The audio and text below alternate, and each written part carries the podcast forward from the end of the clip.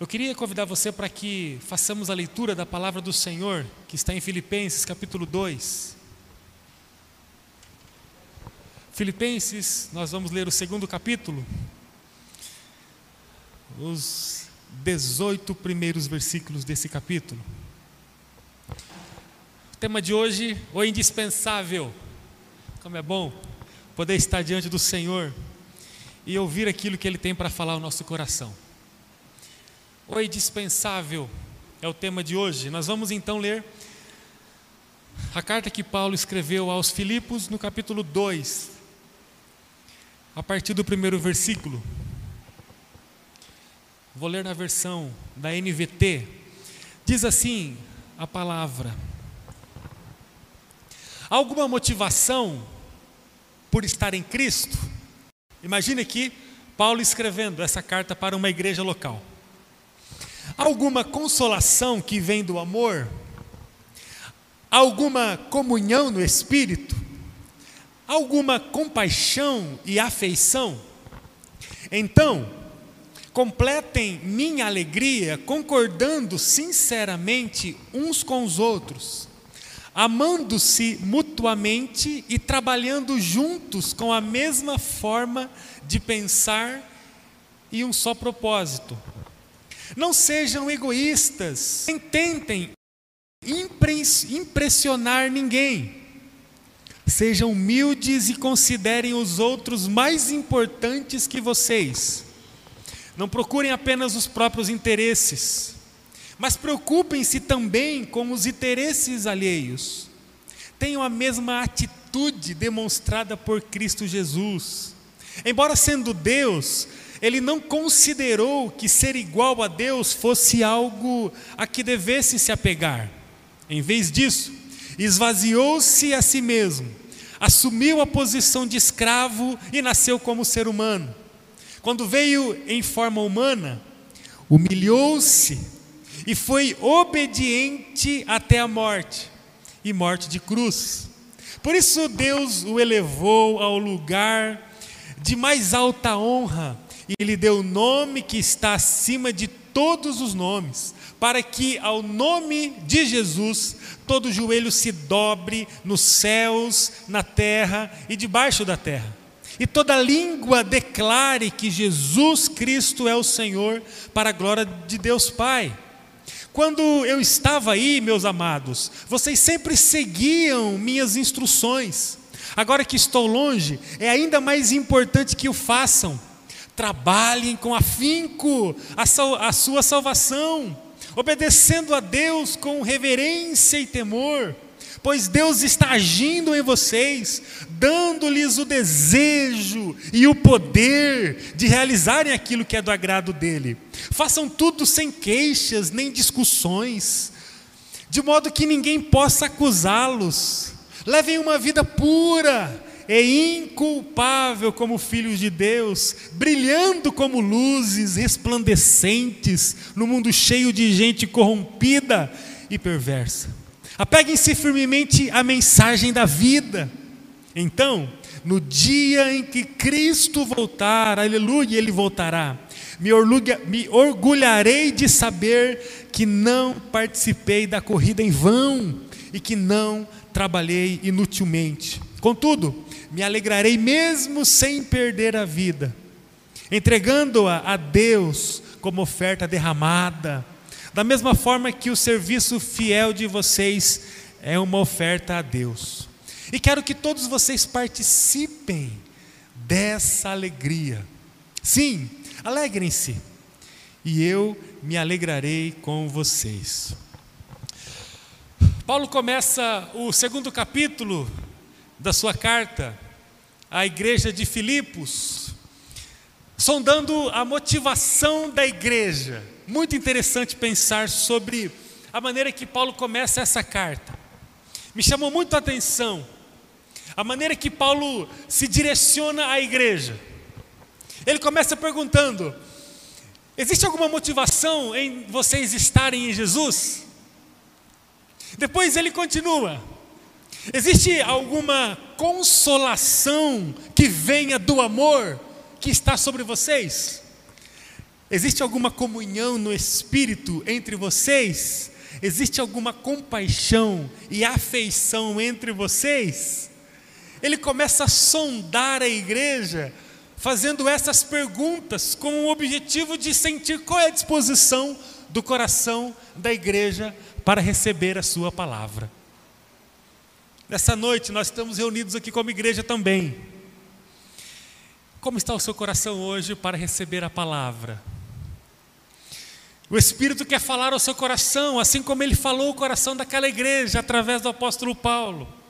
E assim como o Espírito falou fortemente aquelas vidas, ele deseja fortemente falar a nós hoje aqui, a você que está nos acompanhando, seja de onde quer que esteja. Ele nos pergunta: existe alguma motivação no coração de vocês para estarem em Jesus? Para estarem ligados a Jesus? Existe alguma motivação no coração de vocês para desfrutarem do amor que vem dele? Existe alguma motivação no coração de vocês para a comunhão com o Espírito Santo deste lugar? Existe alguma motivação no coração de vocês para experimentarem a compaixão e a afeição que vem do Senhor? O Espírito agora está sondando os nossos corações. E eu queria perguntar a você: você está pronto para ouvir a voz do Espírito Santo? Assim como um dia o apóstolo Paulo começou inquirindo, né, questionando, perguntando para a igreja a respeito da disposição dela em ouvir o que ele tinha para falar, através do Espírito Santo. Eu lhe pergunto se você está disposto hoje a ouvir a voz do Senhor de uma forma excepcional e transformadora. Quantos têm essa disposição? Existe alguma compaixão, algum toque do Senhor, alguma comunhão, alguma coisa que Ele tocou em você, ofereceu a você que justifique você ter disposição para ouvi-lo? Se você deseja ouvir a voz do Senhor, eu queria que você demonstrasse isso e ficasse em pé nesse momento. Quantos querem? Estão dispostos? Fiquem em pé com o teu coração agora aberto e com os olhos fechados. Você agora está dizendo que você está disposto a ouvir a voz do Senhor. Senhor, nós estamos dispostos a ouvir a tua voz. Existem coisas incríveis do Senhor derramadas sobre a nossa vida. Nós constatamos que tem coisas das tuas mãos que foram destinadas às nossas mãos. Nós, consta, nós constatamos que, que tem coisas do Senhor sondadas no teu coração destinadas a nós. Ó oh Deus, nós estamos prontos para ouvir a tua voz. Nós estamos prontos para receber aquilo que tu tens para nos oferecer. Deus amado, nós viemos aqui com a certeza de que existe uma carta de amor do Senhor destinada a nós. E nós queremos ouvir essas palavras que o Senhor tem para nós. A tua igreja está em pé, Senhor, porque ela sonda o coração agora e encontra disposição para ouvir o Senhor. Nós queremos ouvir o Senhor, nós queremos ouvir o Senhor. Nós não estamos aqui apenas para assistir uma palestra, nós estamos aqui diante do Deus da glória para ouvir o Senhor. É o trono que ecoa agora aos nossos corações, é o trono que ecoa agora neste lugar, na casa que está conectada a nós. É o teu trono, Senhor, que fala agora ao nosso coração. Nós estamos dispostos para ouvir a tua voz, Senhor. Receba a nossa vida. Nós estamos prontinhos, estamos prontinhos. Venha sobre nós com graça, com cura, com cura, Senhor. Nós precisamos de cura. Venha com graça, com o sopro da alegria. Há corações tristes aqui, Senhor. Na tua presença há júbilo de alegria, na tua presença há renovo. Há pessoas cansadas, Senhor, traga o renovo necessário sobre os cansados que estão aqui. Ó oh, Deus de amor, nós estamos prontos para ouvir a tua voz, de forma que ela vai impactar, não apenas agora a nossa vida, mas todos os dias subsequentes da nossa existência. Fale conosco, Senhor, nós estamos prontos para ouvir o que é o indispensável. Em nome de Jesus, para a tua glória. Você pode dizer o mais forte que você puder. Amém. Amém, Jesus, nós estamos prontos. Amém. Você pode se assentar. Amém, nós estamos prontos. O Espírito Santo fala no nosso coração nesse momento, a partir dessa experiência que Paulo descreveu em sua carta aos Filipos. E hoje nós vamos falar sobre o que é o indispensável. Todo esse texto tem em sua base a mensagem sobre a unidade. O indispensável para nós é a unidade. Tema de hoje que ecoa o nosso coração diretamente do céu é sobre a unidade. Satanás chega mais perto do sucesso do seu infernal propósito quando ele consegue enfraquecer a unidade da igreja. Satanás chega mais perto do seu sucesso quando ele consegue enfraquecer a igreja. O Espírito diz à igreja através do apóstolo Paulo, no versículo 2: Contemplem a minha alegria, concordando sinceramente uns com os outros, amando-se mutuamente e trabalhando juntos com a mesma forma de pensar e com um só propósito. Não sejam egoístas, nem tentem impressionar ninguém. Sejam humildes e considerem os outros mais importantes que vocês. Não procurem apenas os próprios interesses, mas procurem-se também com os interesses alheios. Tenham a mesma atitude demonstrada por Jesus Cristo. Embora ele sendo Deus, não considerou ser igual a Deus. Em vez disso, se esvaziou a si mesmo. Segundo o texto, nós encontramos aqui uma narrativa de unidade Unidade. O indispensável é a unidade. E eu quero nessa noite dizer a você, pelo poder da palavra do Senhor, nação do Espírito Santo, por que, que a unidade é indispensável? Estamos com o coração aberto para receber essa palavra, amém? Ô oh, gente, coloque num lugar muito importante no seu coração isso que você vai ouvir. Eu queria que você recebesse de muito bom grado a necessidade de viver a unidade. A unidade, ela fala de algumas coisas. Eu queria, primeiramente, dizer a você que a unidade fala de concordar com sinceridade com o outro. Concordar, diz o texto, é fechar uma questão. Embora possa até haver pensamentos diferentes a respeito dela. Concordar não significa que a fonte da ideia seja a mesma, mas a ação a partir da ideia sempre é a mesma.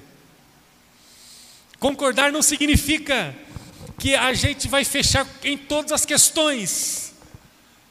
No campo da mentalização, no campo do planejamento, no campo das ideias, mas que nós vamos fechar sempre nas ações, no comportamento, nos passos, na atitude. Por exemplo, vamos imaginar que nós estamos aqui nesse número e que decidamos pintar esse lugar aqui.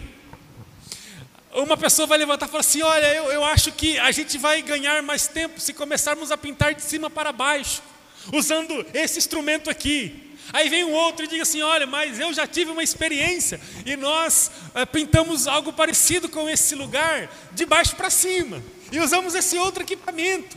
Outro disse: não, mas se começarmos pelo meio, a gente ganha tempo e ganha velocidade. E aí vira uma discussão: não, mas tem muitas ideias, muitas ideias. Tá, mas a questão é: nós precisamos fechar uma questão: como nós vamos pintar? E aí o texto fala de concordância nos passos, concordância na ação. Nós vamos pintar, apesar de todas estas possibilidades e divergência de mentalização, nós vamos, fech vamos fechar a questão. Vamos pintar então do meio para cima e do meio para baixo. Tudo bem? Tudo bem? Tudo bem? Então há uma concordância. Todos concordam mutuamente nos passos. E aí a, a, a, o tempo vai ser o melhor e o trabalho será muito bem feito na pintura. Concordar significa, embora haja fontes diferentes de ideias, é dar os passos em coadunância, em harmonia, em sintonia. A gente caminha junto em concordância. Unidade fala de concordância. Unidade fala de um movimento similar, um movimento harmonizado. Paulo diz: vocês precisam concordar sinceramente uns com os outros. Pensar diferente é natural no grupo. Não fazer por falta de concordância é falta de unidade no grupo. Além da concordância, Paulo vai descrevendo aqui, é um texto riquíssimo, Filipenses 2, que além da concordância, a unidade passa pelo amor mútuo. Amor mútuo. A essência do amor é entrega e sacrifício, ninguém tem dúvida disso. Quem ama se dá. Quem ama, conforme 1 Coríntios 13, não busca os seus próprios interesses. Essa máxima tem a ver, inclusive, com o versículo 3 do capítulo 2 de Filipenses que nós lemos. Inclusive, o texto diz que não podemos ser egoístas, mas precisamos considerar os outros sempre mais importantes que nós mesmos. A unidade, além da concordância de ação, tem a ver com a capacidade de amar. Porque se eu não amo, eu não consigo, eu não consigo dar os passos junto com as pessoas que Deus colocou ao meu lado. Eu travo, é como se, embora eu decidisse concordar, decidisse fazer o processo junto, chega uma hora que na hora de executar eu travo, porque me falta amor, porque eu busco mais o meu interesse do que o interesse alheio, porque eu considero mais a mim do que o outro, e aí na hora de executar a vida, eu travo. Além da concordância e do amor, que é a entrega que a gente dá, incondicionalmente a quem está ao nosso lado, o Espírito Santo fala à igreja de Filipos através de Paulo, que além de concordar e além de amar, é necessário ter a mesma forma de pensar e o mesmo propósito. Gente, grava uma coisa no coração agora pelo poder do Espírito. Deus não trabalha na vida de quem tem dificuldade de pensar junto com o corpo de Jesus, que é edificado pelo Espírito Santo. A unidade fala do mesmo que pensar e viver o mesmo propósito. Não é possível o corpo saudável pensar de inúmeras formas e, e ser conduzido por diversos propósitos. A unidade é indispensável porque ela fala do mesmo modo de pensar e do mesmo propósito. Portanto, eu quero pontuar essas três coisas que são bem claras no texto sobre a unidade, que é indispensável. A primeira, unidade só é possível com concordância. Não concordância no campo das ideias, mas concordância no campo da prática. Você entendeu isso, amém? Nós concordamos a respeito de uma ação. Olha, eu posso não concordar com você, mano. Mas nós vamos fechar juntos a questão. Olha, eu posso não concordar muito com você, mano, mas nós vamos fechar, fechar juntos a questão e nós vamos realizar. Por quê? Porque nós nos amamos, porque eu vou me sujeitar a, a, a aquilo que for necessário para que a nossa relação possa ser afetuosa, de honra, de amor. Nós nos amamos. E no momento em que eu der um passo na sua direção e pensar nas coisas a, respeito do meu coração, das minhas aspirações, dos meus desejos, eu vou, em nome do amor, considerar as suas aspirações, os seus desejos, as suas necessidades. Isso é amor, é o ágape, é o amor que não contabiliza os deméritos, os deméritos do outro e nem também os méritos. É o amor que se entrega. É o amor que une propósito.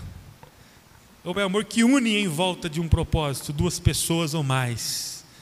É uma vida que volta-se para a unidade. Provavelmente, isso não é novidade para você. Falar sobre unidade na igreja, eu tenho pressentimento que às vezes é chover no molhado. Até porque falar sobre unidade é um discurso primário para quem deseja ter sucesso na coletividade. E nós somos aqui uma comunidade. Temos dezenas de famílias, então falar sobre unidade é uma coisa que uma criança de 5 anos já consegue perceber como algo muito importante numa brincadeira, por exemplo. com mais de, de, de uma criança. Agora, o que, que eu quero propor a você, pela ação do Espírito Santo, sobre esse tema hoje? Eu posso agir naturalmente a partir das minhas convicções e me esforçar muito para ter unidade, sem perceber qual é a força da unidade para a minha vida. Eu quero dizer a vocês que a unidade, embora no nosso subconsciente ela tenha uma importância, na nossa prática como igreja cristã, ela não revela a mesma importância que pode ser que a gente carregue na nossa consciência. Eu quero dizer a vocês que a unidade ela parece ser óbvia e parece ser muito bem sugerida no nosso discurso como igreja, mas ela não é contundente, reveladora diariamente nas nossas ações e falas como igreja. E aí eu queria, segundo o texto, destacar algumas coisas por que, que nós precisamos viver a unidade a partir da concordância, a partir do amor e a partir do mesmo propósito. Segundo texto, para se ter unidade, nós precisamos superar as nossas convicções humanas e nos revestirmos da conduta padrão de Jesus Cristo.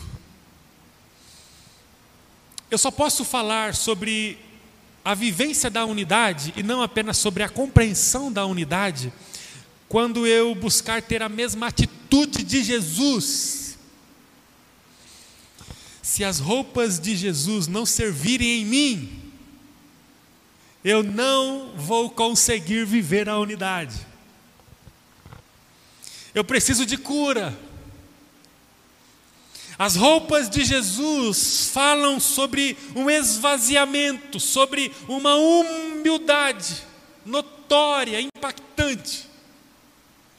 Só é possível viver a unidade, que é tão importante, que digo que é indispensável para a vida, se eu conseguir buscar a atitude de Jesus, porque Fora do padrão de Jesus, a unidade da igreja é muito custosa, o preço é muito alto, é muito dispendiosa, é muito difícil de se viver. O texto diz no versículo 5: tenham a mesma atitude demonstrada por Jesus Cristo. Então, a base do enredo do texto de Paulo aos Filipenses, no, capítulo 2, é a unidade. E no meio do texto, no versículo 5, o Paulo diz que, olha, vocês precisam ter o mesmo sentimento e a mesma atitude demonstrada em Jesus Cristo. Por quê? Porque viver a unidade sem as roupas de Jesus é insuportável para nós. E a atitude dele no versículo 6 é uma coisa magnífica embora sendo Deus, não considerou ser igual a Deus. Em vez disso, se esvaziou, assumiu a posição de escravo, nasceu como ser humano. Quando veio em forma de homem, se humilhou e foi obediente até a morte morte de cruz. Esse é o padrão, essa é a atitude padrão de Jesus. Quem não consegue olhar para Jesus e modelar a sua vida ao estilo de vida dele, não consegue viver a unidade da igreja. E aí, diante do preço, o nosso coração tende a colocar a unidade da igreja como algo dispensável. É algo dispensável. Vamos, vamos fazer uma caminhada administrando bem os valores e a unidade com a igreja marcada pela concordância, pelo amor, e pelo mesmo propósito, vamos negociá-la, porque essas roupas usadas por Jesus, elas nos apertam muito.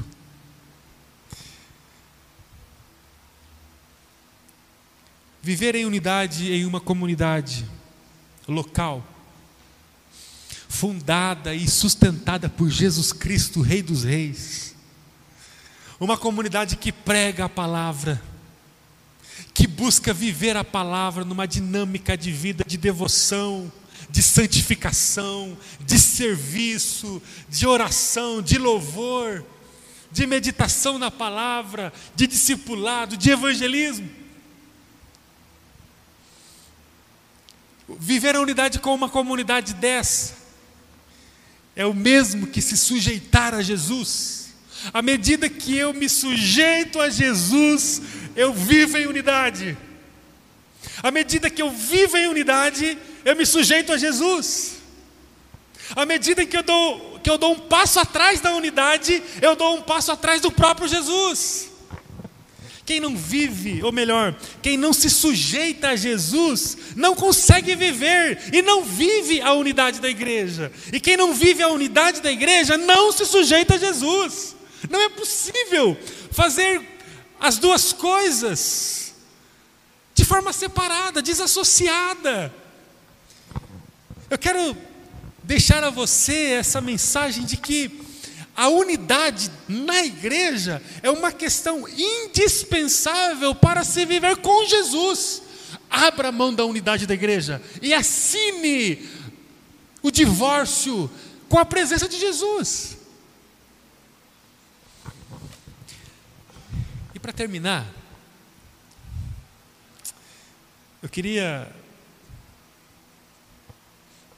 discorrer com você nesse texto para encontrar, encontrar junto com você as razões maravilhosas que justificam a nossa unidade com a igreja.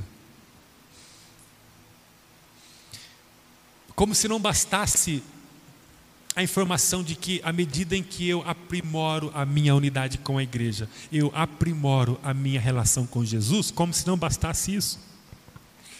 Eu queria, a partir do texto, mostrar para vocês algumas coisas que são consequências da unidade com a igreja. A primeira delas é que quando eu começo a fortalecer a minha unidade com a igreja, eu trabalho a minha salvação, a minha reverência e o meu temor a Deus. Versículo 12, nós vamos encontrar isso. A nossa salvação não pode ser trabalhada fora da unidade da igreja.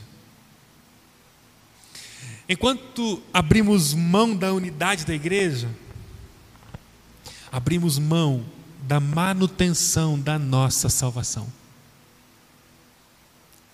Deus só salva a vida de quem Ele trabalha.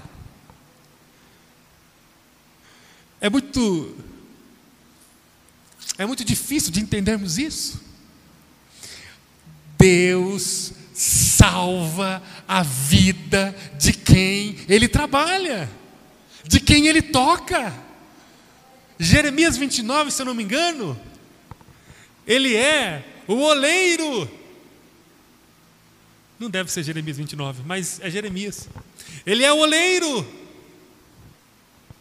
Ele aperta o barro que somos nós. Aonde é a roda que sustenta o barro, que fica rodando para, para o oleiro vir, apertar e apertar e fazer uma grande escultura, apesar do barro não ter valor?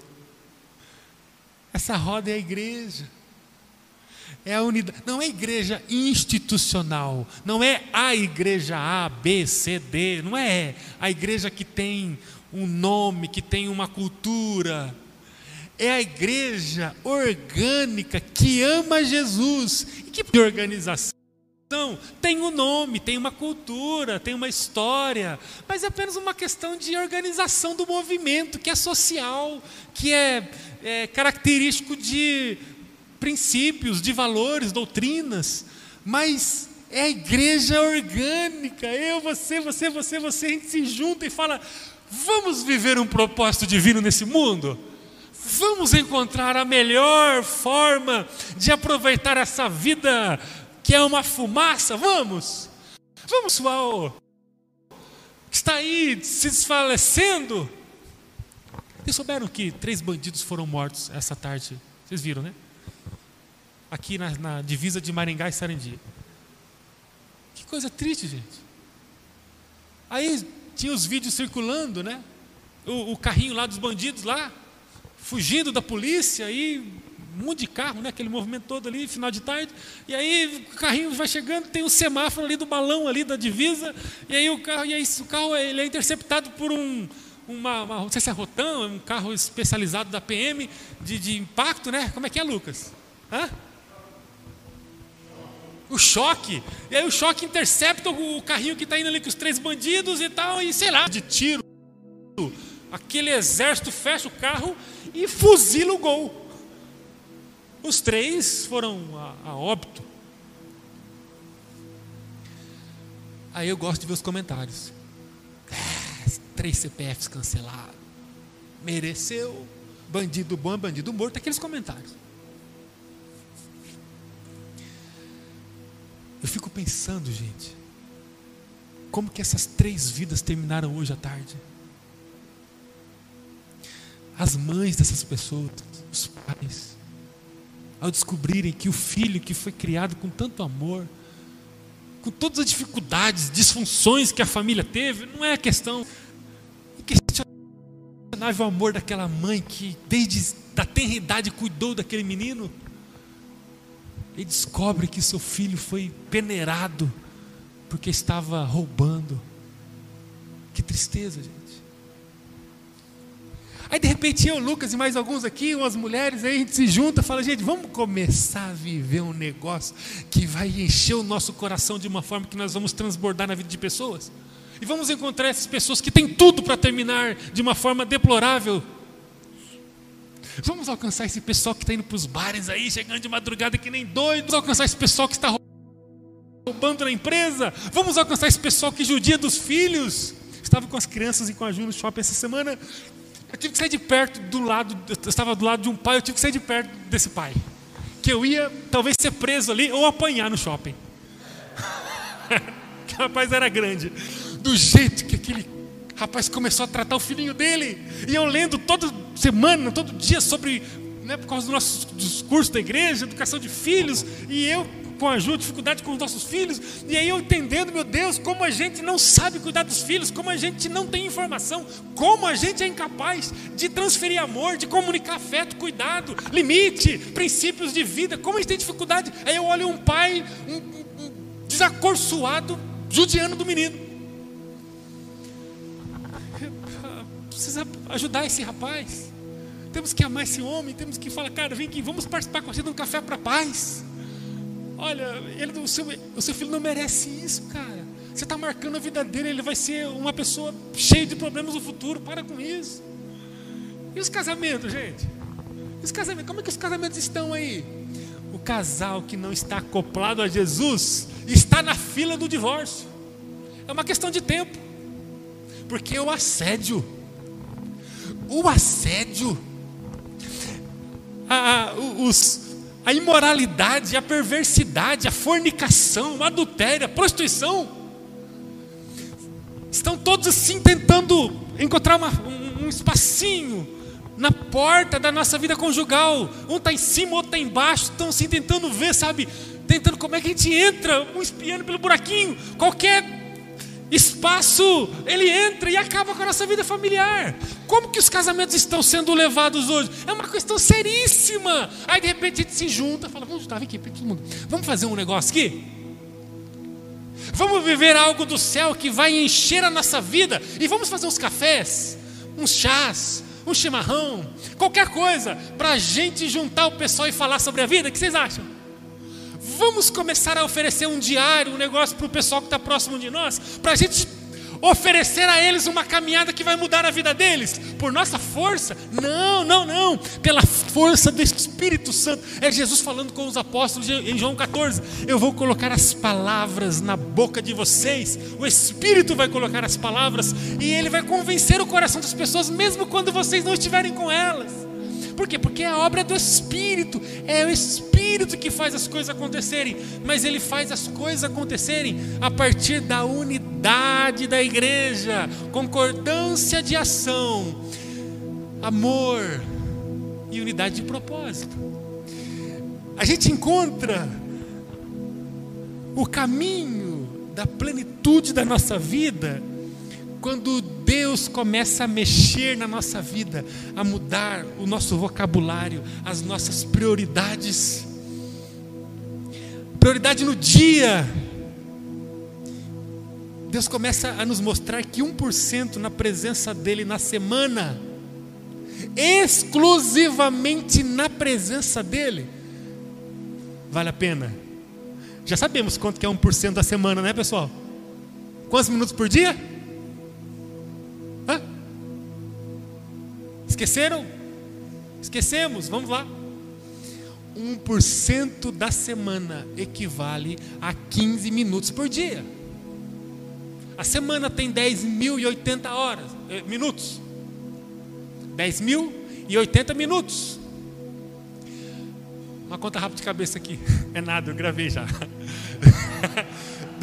10.080 minutos vezes é, dividido, aí se a gente pegar o percentual de 15 minutos por dia, quanto que é 15 vezes 7? Hã? Tudo meu também, vocês têm que participar. Vamos lá. 105? 105. 105 é 1% de 10.080. mas é 1%.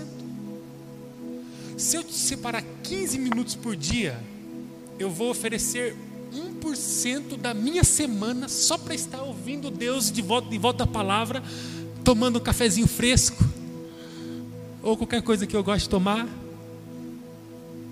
e ouvindo Deus falar. Que coisa maravilhosa. Um minuto, 1%, 15 minutos por dia. Eu começo a descobrir que é prioridade para mim. E onde que eu descubro isso? Na unidade da igreja. Se você, eu já vou fazer aqui já um é pitch que fala, né? Quando você quer vender alguma coisa, vou fazer um pitch aqui no meio. Nós vamos no próximo final de semana começar um tempo maravilhoso só com homens e com mulheres. Sábado vai ser das mulheres, domingo de manhã dos homens. Quando que eu vou aprimorar a minha vida com Deus, por exemplo, no, meu tempo de devocional e crescimento? De forma prática, quando eu me envolver na unidade da igreja e começar a fazer o programa de discipulado com alguém. Não, não, não, não, não, não, não, não. Eu tô legal, tô legal, tô junto aí, mas não tô tão unido assim não. Ou seja, a, a sintonia dos passos não bate, sabe? Não, eu, eu amo, só que, ih, rapaz, dá um trabalho, hein? O pessoal não tem tempo, e aí eu me preparo lá para conversar com a pessoa, a pessoa não conversa comigo. Ih, dá um trabalho, hein? Parece que não quer. Eu mando o, o vídeo, ela não manda nem o áudio. Ih, dá um trabalho, hein? Ou seja, ah, meu, os meus interesses são mais importantes do que o interesse do outro, que é a falta do amor. E unidade de, de propósito, de ação. Agora, quando a gente se envolve na unidade da igreja, Deus trabalha a nossa salvação e a nossa vida de muitas maneiras. E para terminar, gente, além do fato de Deus trabalhar em nossa vida a partir da unidade, quando a gente vive a unidade, nós começamos a ser trabalhados por Deus em obediência, em reverência e em temor. Eu queria terminar dizendo a você que a unidade com a igreja vai dar a você duas coisas: desejo e poder isso está lá no versículo 13. Olha só o que diz o apóstolo Paulo no versículo 13: Pois Deus está agindo em vocês, dando-lhes o desejo e o poder. Para quê? Para realizarem, realizarem aquilo que é do agrado dele. Enquanto buscamos a unidade, sendo como Jesus, esvaziando-nos de nós mesmos, considerando o outro superior a nós, Deus agirá em nós e nos dará desejo e poder. Eu pergunto a você: o que, a gente pode fazer sem desejo? Difícil, né? Se você falar, não quer, trancar os dentes, não quero.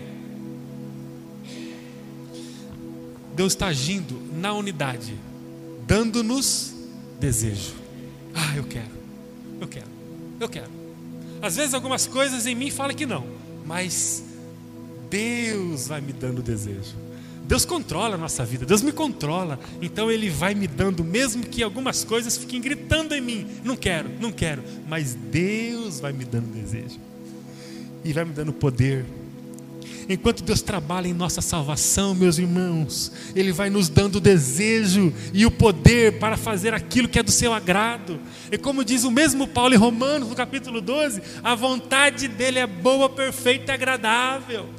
É coisa boa de Deus para a sua vida. É coisa boa de Deus para a sua vida. A unidade da igreja, portanto, é o oxigênio para a nossa salvação e para o nosso chamado. É algo indispensável. Meus irmãos, não é sobre saber, é sobre viver. É sobreviver. A partir do versículo 14, Paulo diz: Façam tudo sem queixas, sem discussões. Levem uma vida pura e inculpável como filhos de Deus, brilhando como luzes resplandecentes, no mundo cheio de gente corrompida e de gente perversa. A unidade é indispensável para nós, e essa palavra de Deus para nós hoje ela vai mudar a nossa vida. A unidade, ela é indispensável para nós. Não é sobre estar cansado, não é sobre estar indisposto, não é sobre estar cheio de problema, não é sobre ter é, é, tristezas no coração, não é sobre decepção que temos, é sobre sobrevivência. Eu não abro mão da unidade. Eu estou bem, eu estou unido, eu estou mal, eu estou unido. Por quê? Porque a unidade trabalha a minha salvação. Fico muito triste quando vejo pessoas desmotivadas, desapontadas, com problemas externos. E ao invés de fortalecer a unidade, sabe o que elas fazem? Elas dão um passo para trás da unidade. Se vinha três vezes por mês na celebração, começam a vir duas vezes. E aí elas não estão bem. São coisas da vida, são as intempéries, são notícias ruins, são esgotamentos, elas dão um passo atrás e aí começam a vir uma vez por mês, até que elas começam a fazer parte do passado da igreja, não estão mais. É gente que prefere receber um oxigênio novo em outros lugares. É como se o esgotamento enfraquecesse a capacidade e o desejo de estar em unidade e quanto menos tem unidade, menos desejo tem, porque a Bíblia diz que o desejo vem de Deus, e isso está ligado ao trabalho de Deus em nossa vida, que acontece na unidade. E aí as pessoas vão cada vez mais tendo menos desejo, menos desejo, e é um passo a mais. Aí eu tomava algo que não trazia muito importância e muito efeito para mim, mas o meu pouco desejo vai me trazendo passos e passos atrás. E quando eu mesmo menos percebo, eu vou suprir isso tomando coisas que vão me tirar da razão, que vão me embriagar, e aí eu vou começar a usar algo mais forte, aí eu vou começar a conhecer pessoas nesse ambiente que vão me propor algumas coisas muito diferentes, e eu vou começar a conhecer, e cada vez passo atrás, e Deus cada vez mais distante da minha vida, do meu coração, Ele não consegue tocar em mim, eu não tenho mais o toque de Deus, porque a unidade da igreja está mais longe de mim, e quando eu estou mais longe da unidade da igreja, eu estou mais longe do próprio Cristo, porque a unidade da igreja igreja é unidade com Cristo, não é possível separar as duas coisas, e aí a vida vai se perdendo, a vida vai se perdendo. É indispensável todo movimento eu me inserir em nome da unidade. É sobre igreja que eu estou falando hoje. É sobre viver em unidade. É concordar sinceramente uns com os outros, primeira coisa é nutrir um amor mútuo uns com os outros, segunda coisa. é ter a mesma forma de pensar a partir de um só propósito. Não concordamos com tudo, gente, mas nós damos os passos juntos. É isso que eu estou falando. Só consigo viver essa unidade se eu me vestir das roupas que Jesus usou. Eu preciso considerar o desejo do outro mais importante do que o meu desejo. Isso é revolucionário.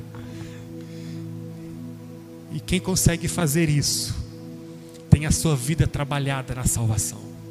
Deus vai trabalhando a nossa vida, nós vamos sendo apertados por Ele, Ele vai tirando as coisas que são ruins, Ele, Ele vai nos mexendo de uma forma profunda e vai curando a nossa vida. E nós vamos tendo obediência, temor e reverência. E nós vamos receber o Espírito de uma forma que Ele vai nos trazer desejo, que mais? Poder. Desejo e poder. Vamos fazer juntos esse caminho? À medida que eu tenho disposição de concordar com você, mesmo que as nossas ideias às vezes não batam, mas eu vou concordar com você. Vamos fazer o que tem que ser feito. Vamos nos amar. Todo mundo está junto no caminho aqui? Vamos nos amar. Esse amor, ele é um amor extremamente divino. Eu quero saber como você está e vou dar um passo para te abençoar, amém? E quando eu começo a viver esse amor, eu começo então a unir, a unir, a minha vida com você, porque nós estamos unidos por causa do amor, a viver um só propósito. A gente então concorda, a gente se ama e a gente se une.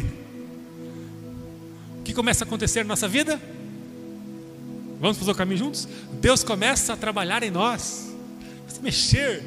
Ah, eu começo a ver que a minha vida ela está sendo curada todos os dias. Ao mover, o rio do Senhor flui dentro de mim e eu começo a ser transformado porque eu estou na onde? Em cima da roda do oleiro. Quem me colocou na roda do oleiro? Vamos lá? A minha concordância, o meu amor pelas pessoas e a minha união com elas. E onde eu estou? Na roda do oleiro. Deus começa a mexer na minha vida e como que eu consigo me sustentar aqui? Colocando as roupas de Jesus. Ele não quis ser igual a Deus, ele se esvaziou totalmente de si, e aí ele começa a viver em nós, porque nós estamos com a roupa, a gente se vê vestindo as roupas de Jesus. E quando isso acontece, o que, que Deus nos traz? O que, que Ele nos traz? o poder. Ele nos enche de poder. Ele nos enche de poder. Mas antes do, do poder, Ele coloca no nosso coração desejo. Desejo.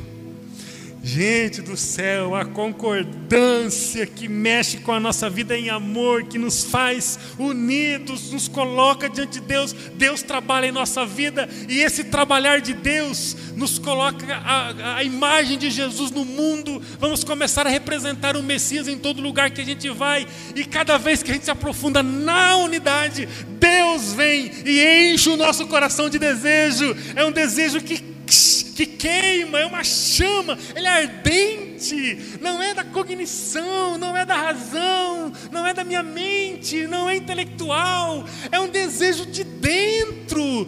Eu começo a viver algo impulsionado por um desejo de Deus. E esse desejo marca a minha vida com dínamos, o poder, o poder de Deus que é revelado em minha vida. Atos dos Apóstolos, capítulo 1, versículo 8. O texto diz que os apóstolos deveriam ir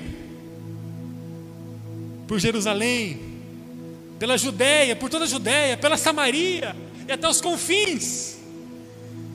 E eles manifestariam o quê? O poder. O poder. Mas quando, gente, que o poder vai se manifestar neste lugar aqui? Vamos lá. Concordância. O que mais? Amor, gente. Tem que amar. Eu vou estar com você porque eu amo você, não é porque eu vou ganhar alguma coisa em troca. Estar aqui hoje cedo é por amor a quem estava aqui, não é porque eu quis muito estar. Aquela chuva, né? chuva no telhado, vento no portão, como diz a canção, a gente olha assim e fala: Meu Deus, eu não vou, não, eu vou ficar aqui. E aí eu falo: Eu tenho um amor que me move, eu preciso estar lá e eu vou. Por quê? Porque eu tenho o mesmo propósito. Eu chego aqui, aonde que eu me encaixo?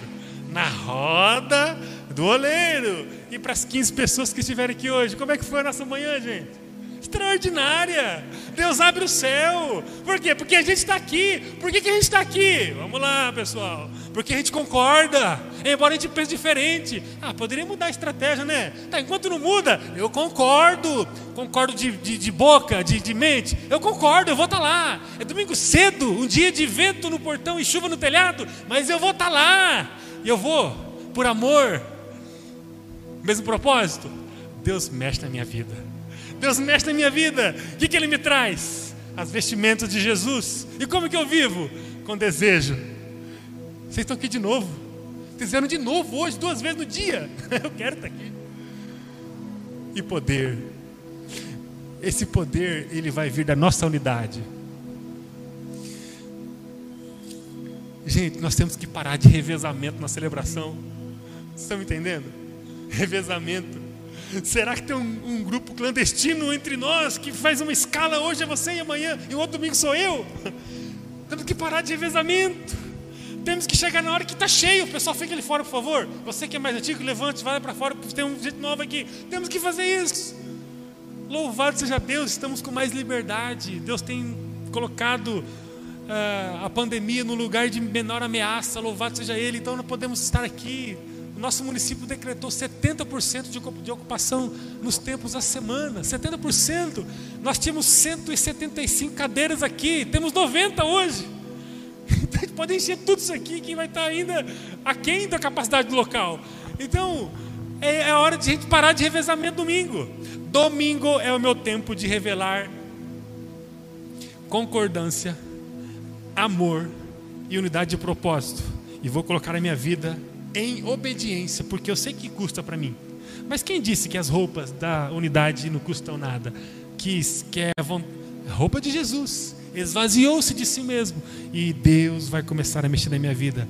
E eu vou começar a viver o desejo e o poder. E o discipulado? Discipulado. Quantos, quantos por cento que é na semana? 15 minutos. 20 minutos para eu estar com o meu discipulando? 20 minutos na semana. 0, alguma coisa por cento do tempo. 20 minutinhos, eu vou pegar 20 minutos e vou tomar no café, ou vou me encontrar virtualmente com meu parceiro de caminhada. 20 minutos! É a roupa. Eu concordo, eu amo, eu. Ô oh, gente, nós amamos mesmo. Eu amo e eu uno, uno propósito com essa pessoa e vou caminhar com ela três semanas, que vai começar na semana que vem, 21 dias. É uma questão de colocar a minha vida numa transformação. O que, que Deus vai fazer? Vai me outorgar desejo e poder. Não, não, eu não quero a concordância, gente. Olha, eu estou aqui de vez em quando. Quando der, eu venho, tá? Olha, negócio de discipulado aí, muito dispendioso. Não estou disposto a mais nesse nível, não. Eu amo, mas sem nem pegar muita coisa aqui, não. Meu tempo, por exemplo, ó, tira a mão do meu tempo. tira a mão do meu tempo. E aí eu amo, mas é um amor. Aí eu prefiro não, não fazer. Não, mas eu quero fazer, então você faz. Une propósito, eu faço. Quantos que estão tentando viver a transformação de Deus, gente? Quantos estão tentando ter o desejo, mas não tem desejo? Olha só, se você encontrar alguém que está afastado de Jesus, ah, Mateus capítulo 7 fala que nós não podemos julgar. Ninguém está falando de julgar. Mas que você vê que a pessoa mostra a realidade longe de Jesus, fala para ela: Você não tem desejo mais? Sabe por quê? Você sabe por quê agora? Vamos lá, pessoal. Perdeu a concordância, perdeu o amor com a igreja, não está mais no mesmo propósito, saiu da roda do, do, do oleiro, perdeu o desejo. O que eu faço para voltar a ter desejo? Sabemos agora. Concordância, amor, unidade de propósito. Coloque-se diante do Senhor, se vista do Senhor, e Ele vai te voltar o desejo. Ele vai te dar o desejo e o poder vai vir. Você ora, ora, ora. Parece que eu oro por um propósito, parece que não acontece, parece que a coisa está tá estranha, está é, obscura. Comece a reforçar a sua unidade com a igreja, porque a unidade com a igreja vai te levar aonde o Senhor quer que você viva, na boa, perfeita e vontade dele. O caminho é a unidade, porque a unidade é indispensável. Amém, gente? Queria cantar uma canção com vocês, mas nós não temos essa canção para cantar. Né? Vamos tentar aquela humana que a gente nem ensaiou? Vem que Ana. Ô, gente, nós não ensaiamos, vamos tentar cantar uma canção com vocês enquanto vocês oram. Fala sobre. É uma canção antiga que você deve conhecer caso você tenha um pouco mais de tempo de vida cristã do que eu e a Ana. Mas eu queria que você agora cantasse com a gente bem forte essa música. Vamos ver se vai dar certo, né?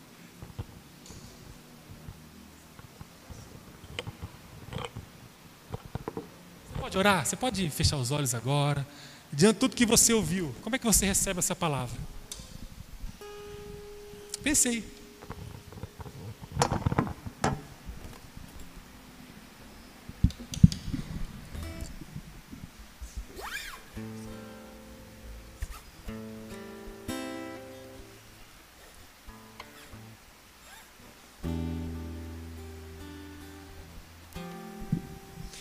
você olhasse com muita honestidade para você agora e dissesse: Senhor, eu tenho, eu tenho falhado muito na unidade.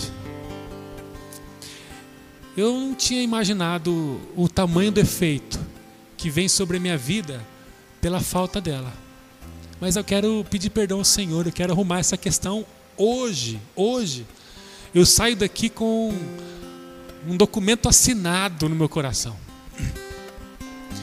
Eu tô, estou buscando o desejo e o poder do Senhor pelos caminhos errados. Oh Deus, me perdoe. Eu quero me retratar com o Senhor e quero sair daqui diferente. Não é uma questão de religiosidade pagã. Não é uma questão de obediência a homens. É uma questão divina, é uma questão da coinonia, do movimento espiritual que acontece quando a gente se junta às pessoas com o mesmo propósito. O que ouvimos aqui não foi o estatuto da igreja, não foi o regimento da igreja, não foi a visão estratégica de planejamento da igreja. O que ouvimos aqui foi a tua palavra. Tua palavra. E ela é lâmpada para os nossos pés e luz para o nosso caminho. Eu quero concordar mais com o movimento. Eu quero colocar a minha vida em amor diante de pessoas. Eu já tenho amado o Senhor, o Senhor conhece meu coração que eu amo, mas eu vejo que eu preciso intensificar mais esse amor prático com a sua igreja, local, numa aliança. Porque, Senhor, eu sei que o Senhor vai começar a trabalhar na minha salvação. É assim que a tua palavra falou, na minha salvação.